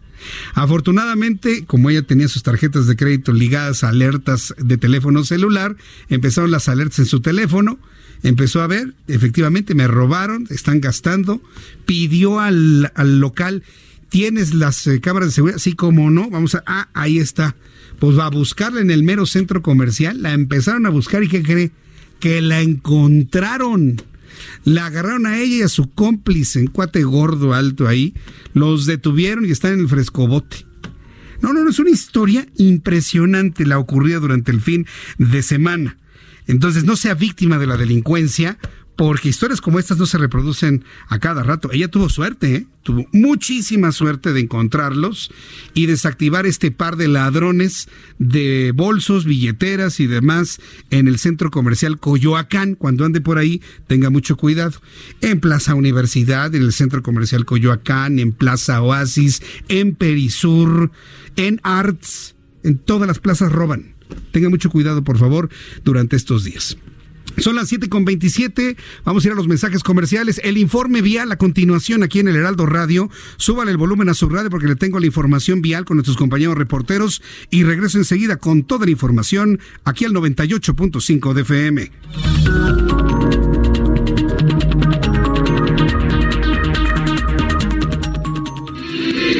El Heraldo Radio y Waze te llevan por buen camino. Buenas tardes. En el centro, tráfico pesado en Monterrey a la altura de Insurgentes en la colonia Roma. La velocidad promedio es 4 kilómetros por hora y vas a tardar en cruzar esta zona aproximadamente en unos 12 minutos. En el poniente, periférico en ambos sentidos a la altura del bosque de Chapultepec se encuentra con una velocidad promedio bastante buena de 40 kilómetros por hora. Esta puede ser una alternativa. Y en el norte, tráfico pesado en periférico rumbo a Cuautitlán Izcalli a la altura de Naucalpan en satélite. La velocidad promedio es de 23 kilómetros por hora y vas a tardar en cruzarla aproximadamente unos 12 minutos. Y en el oriente, tráfico pesado en Oceanía. La velocidad promedio en esta vía es de 13 kilómetros por hora. Con Waze y el Heraldo Radio 98.5 tienes opciones en tu camino. Con el Heraldo Radio y Waze te damos soluciones en tu camino. El Heraldo Radio 98.5. Escuchas a Jesús Martín Mendoza con las noticias de la tarde por Heraldo Radio, una estación de Heraldo Media Group. Heraldo Radio. Escucha las noticias de la tarde con Jesús Martín Mendoza. Regresamos.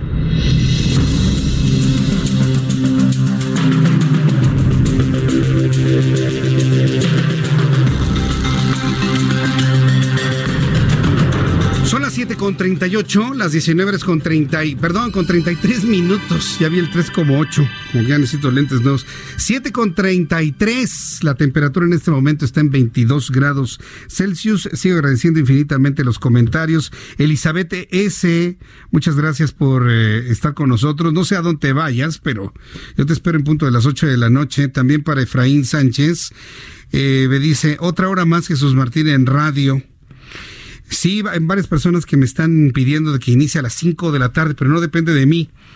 Eh, ya la petición la hemos hecho a la dirección de, radio, por supuesto, y a la dirección del Heraldo de México.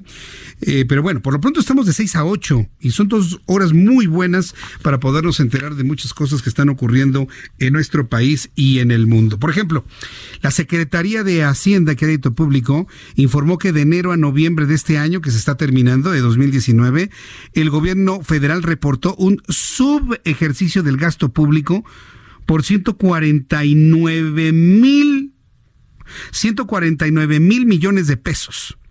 Un descenso en los ingresos petroleros de 9.2%, así como una disminución de recursos que obtienen a través del impuesto al valor agregado y el impuesto sobre la renta como resultado de una menor actividad económica. A ver, esta noticia que le estoy compartiendo no puede quedar nada más así, con que se la lea y vamos a lo siguiente.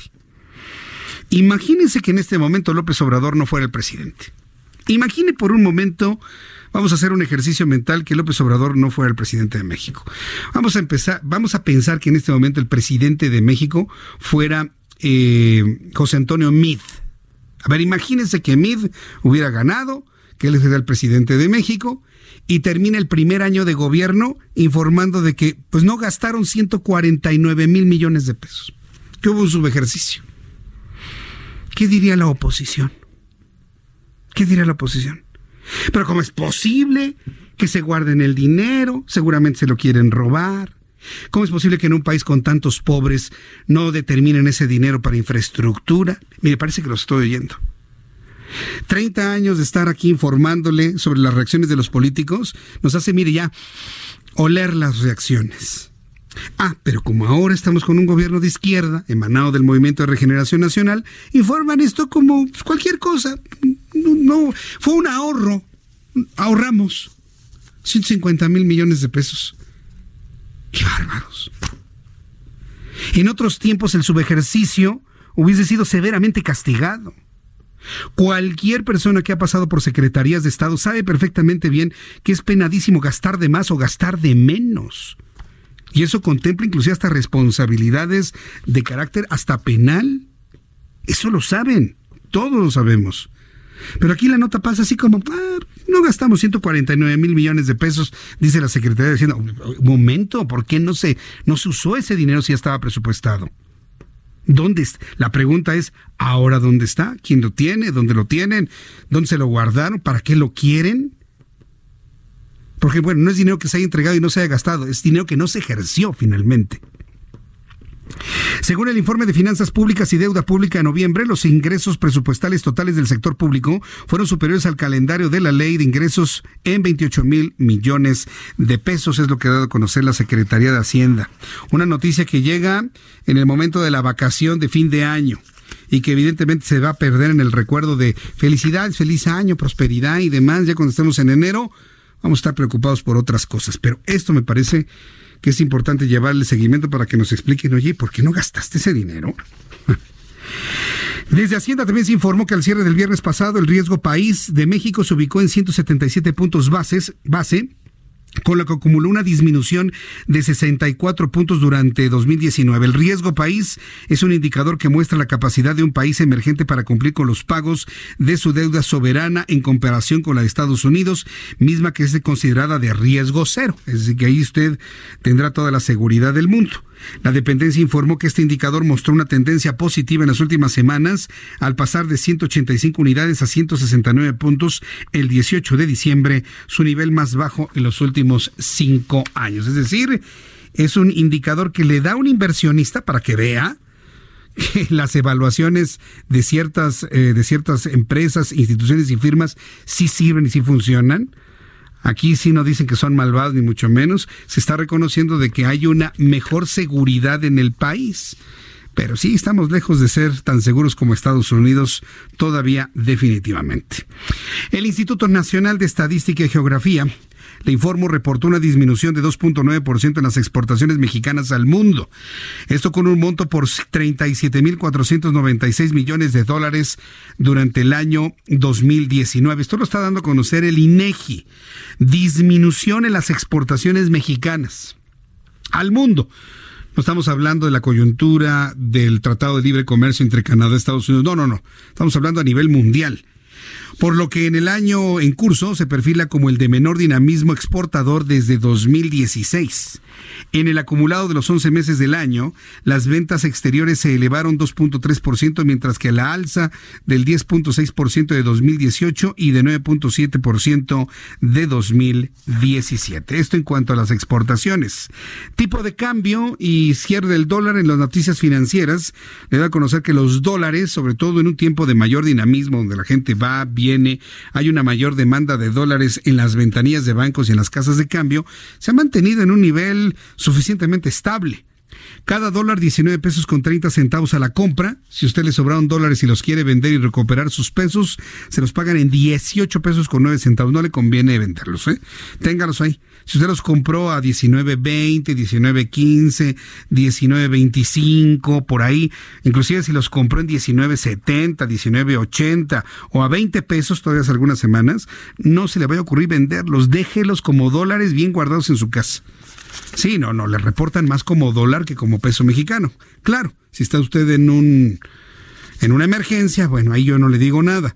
Pero si lo vemos desde el punto de vista ahorro e inversión, no cambie sus dólares, no le conviene, pagan demasiado barato el dólar a estas alturas. La Bolsa Mexicana de Valores, por ejemplo, reportó una pérdida, arranca esta semana que no es muy activa, que prácticamente semana del último año con cierto nerviosismo y como dicen los especialistas con toma de utilidades. 1.36% los inversionistas toman utilidades antes del cierre del año, el principal indicador por debajo de la barrera psicológica de las 44 mil en 43.657.48 unidades, es lo que está dando a conocer la Bolsa Mexicana de Valores el día de hoy. Más adelante le voy a también a, informar cómo quedamos con los CETES y las reservas internacionales, porque el ser una semana feriada, pues esto no se da a conocer el martes, sino el mismo lunes y en unos instantes le voy a tener esa información. Pero ¿qué uno de los mayores indicadores o de los mejores indicadores para conocer el desenvolvimiento económico de una sociedad es el turismo, pero sobre todo el turismo interno.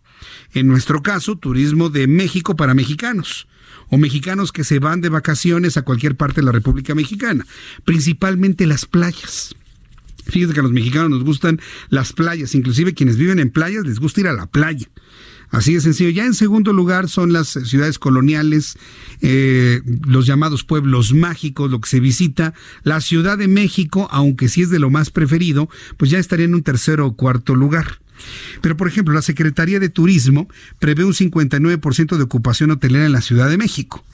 Desde mi punto de vista, yo creo que es bajo. Yo creo que una Ciudad de México debe tener una mayor ocupación hotelera. Es más, es este porcentaje, para que entremos en, en un contexto, este porcentaje es mayor cuando viene el Gran Premio, en el mes de octubre. La ocupación hotelera en la Ciudad de México cuando está el Gran Premio rebasa el 80%. La ocupación hotelera en México, porque atrae muchísima gente del interior de la República un acontecimiento como el Gran Premio. Entonces, simplemente en el Gran Premio, este porcentaje es superior al que se está dando a conocer en este fin de año, Navidad, fin de año, que es la temporada de vacaciones a nivel nacional. Para este periodo vacacional que concluye el 6 de enero, la Secretaría de Turismo de la capital de la República prevé una ocupación hotelera máximo del 59%. Además, en cuanto a llegadas de visitantes, se espera el ingreso de 626 mil turistas nacionales y 225 mil turistas internacionales. En tanto, la derrama económica por estas vacaciones se estima un aumento de 20.5% respecto al número de turistas. Entonces, pues hay derrama económica, qué bueno que así la haya en la Ciudad de México, pero este, este porcentaje lo hemos visto más alto en otros momentos de vacación o de acontecimientos importantes en la capital de la República. Para recibir el año 2020, a ver si podemos tener comunicación con Israel Lorenzana, él ha estado muy pendiente de lo que ocurre en Paseo de la Reforma. La Ciudad de México, como todos los años, para despedir el 2019 y recibir el año 2020, bueno, pues ya ha este, anunciado un programa que contendrá pues música, baile, las pantallas para el conteo del 10 al 0 para recibir al año, muy al estilo neoyorquino, como se hace algunos años. Pero la Secretaría de Cultura de la Ciudad de México anunció que para mañana 31 de diciembre en la noche se va a ofrecer un concierto totalmente gratuito, no le van a cobrar nada, será el gobierno el que le pague a Los Ángeles Azules. Sí, digo, porque no, no, no van de okis, ¿no? Evidentemente les pagan. Eh, Los Ángeles Azules y la Sonora Santanera en la Glorieta de La Palma sobre la avenida Paseo de la Reforma. Usted camina de La Palma hacia la columna del Ángel de la Independencia y van a estar las pantallas con el conteo de fin de año. Eh, todo se está preparando para este concierto que forma parte del festival celebrando en la ciudad Navidades desde el Corazón. El evento iniciará a las 6 de la tarde mañana hasta recibir el año nuevo. E Israel Lorenzana, pues ya no espera mañana ya estás hasta comiendo buñuelos, ¿no? De los que están vendiendo por ahí, Israel. Así ya estamos en plena fiesta, se están comiendo buñuelos, disfrutando de toda la verbena, que de hecho ya está instalada sobre el paso de la reforma. Hay que recordar que hay varias exposiciones en las aceras, y bueno, pues con esto también se llevan a cabo ya los cortes viales desde muy temprana hora, aquí exactamente sobre la glorita de La Palma y con dirección hacia el Ángel de la Independencia. Los vehículos que transitan sobre reforma se van a encontrar pues un tapeado que han instalado alrededor de la glorita de La Palma y además pues este escenario gigantesco que está pues viendo hacia la zona del Ángel de la Independencia, Jesús Martín. Los vehículos están siendo desviados a los carriles laterales. Hay que señalar que el sistema de transporte Metrobús está corriendo por los carriles laterales, pero bueno, con muchas complicaciones. A través del río Rin han convertido esta vialidad reversible. Eso quiere decir que los vehículos que van con dirección hacia insurgentes tienen que manejar con mucho cuidado, ya que se van a encontrar vehículos de frente con dirección hacia la zona del circuito interior. A partir de las 6 de la tarde, el día de mañana, se va a llevar a cabo este evento donde estarán participando pues, varios artistas será por supuesto el recibimiento al año nuevo, se estarán despidiendo del año viejo y bueno, nosotros por supuesto vamos a permanecer muy al pendiente aquí desde la zona del Paseo de la Reforma. Muy bien, pues muchas gracias por la información Israel Lorenzana. Hasta luego. Hasta luego, que te vaya muy bien. Un fenómeno sorprendente ahí en Paseo de la Reforma. ¿Recuerda a los eh, vendedores, a las comunidades triquis? Que le pedían a la jefa de gobierno vender, vender, vender. Y bueno, en esta necedad de decir, yo voy a vender en el Zócalo. Y lo retiraron y corrieron a dos muchachos por prácticamente robarse el material y se instalaban otra vez en el Zócalo. Llegaron a una negociación y dijeron, bueno, ándale, mira, instálate en este tramo de Paseo de la Reforma. Y ahí les pusieron sus carpas y demás. Bueno, pues van a ser los que vendan suéteres, chamarras, artículos para protegerse del frío durante la noche de mañana. Les fue reviene a los, finalmente a los señores Vamos a poner un puesto ahí de esquites, ¿no, Orlando, o qué? Híjole, es que los esquites en la noche. ¿A poco no se le antojan, no se te antojan unos esquites con este frío?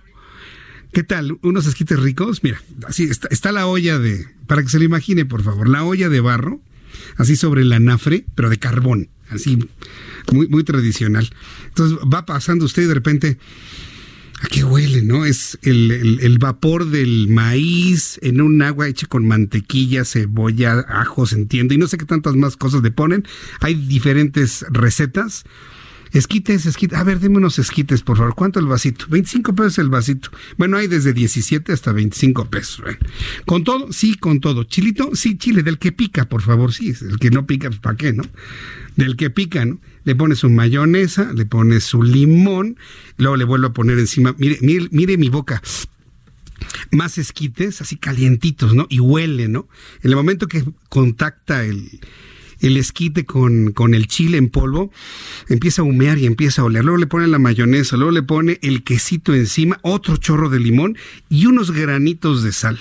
Le entregan el vasito y con su cucharita, mire, lo voltea, le gira, ¿se lo está imaginando?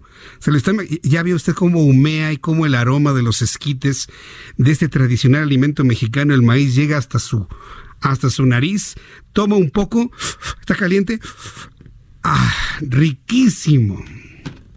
Con su pasote ahí a un lado, ¿no? Así, pero rico, ¿no? ¿A poco, a, poco no se te antojó? Entonces, y le sigue soplando, ¿no? Y le da un sorbito al caldito. Y le otros esquites. No, hombre, para este frío, ¿a poco no se le antojó? Unos esquites, ¿no? Israel Lorenzana está donde mero, mero los están haciendo. Bien, cuando son las 7.47, rápidamente nada más le informo, los horarios del transporte público para el día de mañana no se me vaya a perder. Por ejemplo, el metro empezará servicio 5 de la mañana y termina 10 y media de la noche. 10 y media de la noche termina el metro el día de mañana. Y el día 1, horario de domingo, de 7 de la mañana a 12 de la noche. Metrobús. Eh, empieza su servicio mañana a 4 y media de la mañana y termina a las 9 y media el Metrobús. El Metrobús termina mucho más temprano. Para el siguiente día, 1 de enero, 6 de la mañana, 12 de la noche, horario de domingo. Y el tren ligero empieza a las 5 y media de la mañana, termina su servicio el tren ligero a las 10 de la noche, mañana 31 de diciembre. Y el 1 de enero, pues el horario ya normal, ¿no? De las 7 de la mañana a las 11 de la noche. Vamos a escuchar y bueno, a conocer algo de información internacional, pero primero mi compañero Abraham Arriola nos informa lo que sucedió un día como hoy, 30 de diciembre, en el mundo.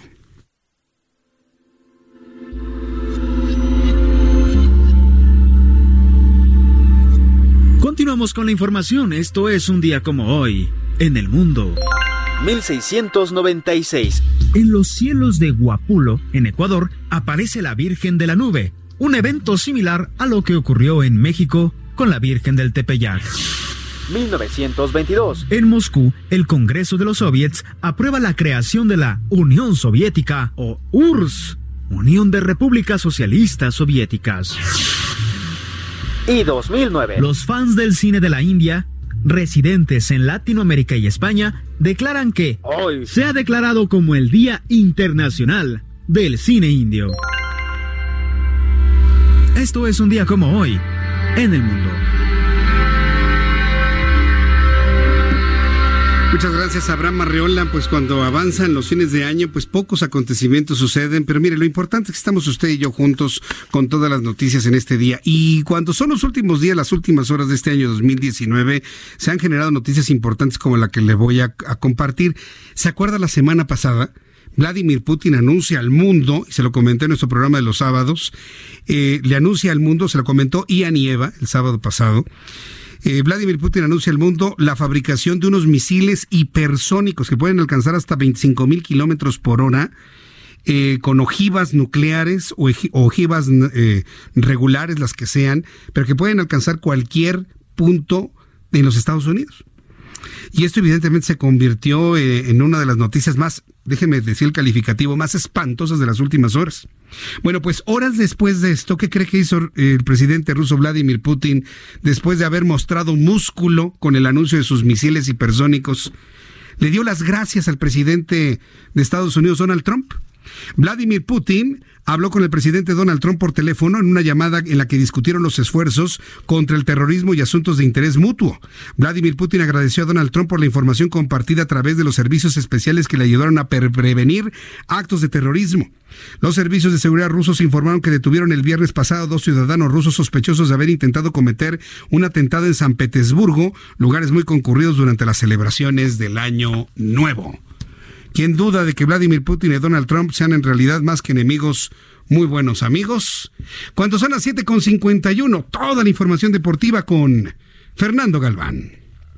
Vámonos pues con la información deportiva, Jesús. ¿Tú me puedes explicar por qué Orlando está tan de malas? Pues él y muchísima gente está de malas. Se sienten. A ver, esto, esto de alguna manera es sumamente, sumamente raro. Mucha gente en redes sociales se ha manifestado por el arbitraje en la final. El americanismo, en, o sea, que muchas veces fue beneficiado por el arbitraje, indignado por el VAR, por el árbitro, por las decisiones. o sea, ¿de cuándo acá ahora resulta que las palomas le disparan a las metralletas, Jesús sí, Ahora ah, resulta. Ahora sucedió. Ahora, ah, ahora entiendo por qué está tan de malas Sí, sí, están enojados. productor. Mira, algo que sí se debe de, reconocer es que no se les fue el internet a muchos que le van a la América. Usualmente esto les pasa a los seguidores del, América cuando pierden, ya en redes sociales primero se manifiestan que sí, que el América va a ganar, que va a ser un, el, equipo campeón, y cuando pierden, Es entonces cuando ya no hay ninguna publicación alguna y pues sí, la verdad, los memes en contra de todos los que le van a la América, pues no se hacen esperar. Pero bueno, Monterrey se coronó campeón, la verdad que lo hizo muy bien. Eh, supo algo que supo hacer Monterrey en esa recta final del torneo Apertura 2019 fue no, no, no, pero pero fue cambiar de técnico. Tuvieron esa sabia decisión de regresar a Mohamed después de que fue abuchado por esa misma afición unos meses atrás porque había perdido tres finales consecutivas. Entonces, ahora eh, ha regresado Mohamed, lo ha hecho de manera muy buena, con un gran equipo de fútbol y hasta ha demostrado que el fútbol desde hace ya bastantes años lo domina el norte. Ayer en penales lo gana Monterrey. No, sí, pues es que ha ganado Tigres, Monterrey, Santos, Tijuana. Es el norte el único equipo que más o menos le hizo frente a este poderío de la, de la zona norte del país fue el América. ¿Nos gusta no? Dice, dice Hernando que a ver qué otro día entres al aire. ¿eh? Sí, sí, ya, ya. Y, mira que, fue leve, ¿eh? porque pudo haber sido peor. Sí, yo creo que pudo haber sido peor. Oye, pero ya me quedé con la duda. ¿Venías a hablarme de deportes o decirme cómo quedaron los sets y las reservas internacionales? Pues mira, reservas internacionales como feriado que el anuncio se hace los miércoles por el Banco de México no se va, no se recorre. Sí. Pero los sets quedaron en 7.25%. 7.25, así están cerrando. A 28 días. Así está cerrando el CETE a 28 días, 7.25. Información deportiva y de negocios. Fíjate que yo cuando estaba en la universidad tenía una estación de radio ahí, se llamaba Stereo Week. Seguramente algunos lo, lo recuerdan y yo conducía el noticiario Nota Intercontinental. esa fue la primera vez que tuve un colaborador que daba deportes y finanzas al mismo tiempo. Pues hoy se repitió. Hoy se repitió la historia. 70 años después. No, no, yo creo que fueron como nada más 8, 9 años después, pero ah, se repitió. me parece muy bueno. Las finanzas, los CETES y también cómo quedó finalmente todo este asunto pues, deportivo. ¿Qué más tienes por ahí, mi querido sí, Fernando? Extraordinario semestre para el Monterrey. El equipo femenil también de fútbol ganó el torneo respectivo. El varonil también. La celebración en la Macroplaza no se hizo esperar. 150 mil personas se dieron cita, música, obviamente el turibus con el equipo, eh, juegos pirotécnicos, la algarabía en la Sultana del Norte por este equipo campeón, pero no todo es fútbol soccer, también hay fútbol americano y estamos en, los momentos cruciales donde se pone lo bueno porque ya se acabó la temporada regular y pues ya está definido también cómo van a quedar eh, los partidos de las rondas de comodines en la nacional, te comento de volada. Clasificaron por la americana Baltimore, Kansas City, Patriotas, Tejanos, Bills y los Titanes de y la ronda de comodines. Duelo entre Titanes y Patriotas y Buffalo contra Houston en la nacional. Clasificaron San Francisco, Green Bay, Nueva Orleans, Filadelfia, Seattle y Minnesota.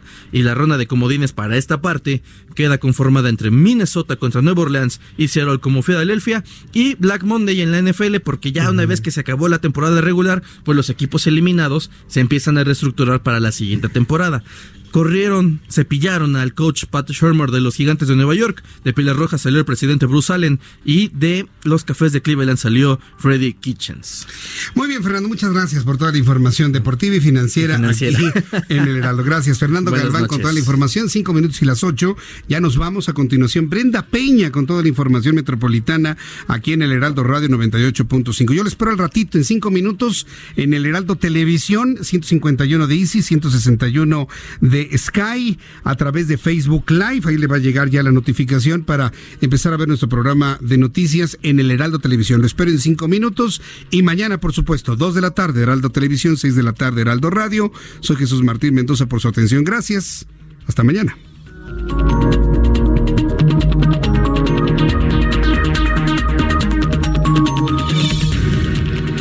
Esto fue las noticias de la tarde con Jesús Martín Mendoza. Heraldo Radio. La HCL se comparte, se ve y ahora también se escucha. Selling a little or a lot. Shopify helps you do your thing however you cha-ching. Shopify is the global commerce platform that helps you sell at every stage of your business. From the launch your online shop stage to the first real life store stage, all the way to the did we just hit a million orders stage. Shopify is there to help you grow. Shopify helps you turn browsers into buyers with the internet's best converting checkout. 36% better on average compared to other leading commerce platforms because businesses that grow grow with Shopify. Get a $1 per month trial period at Shopify.com slash work. shopify.com/work.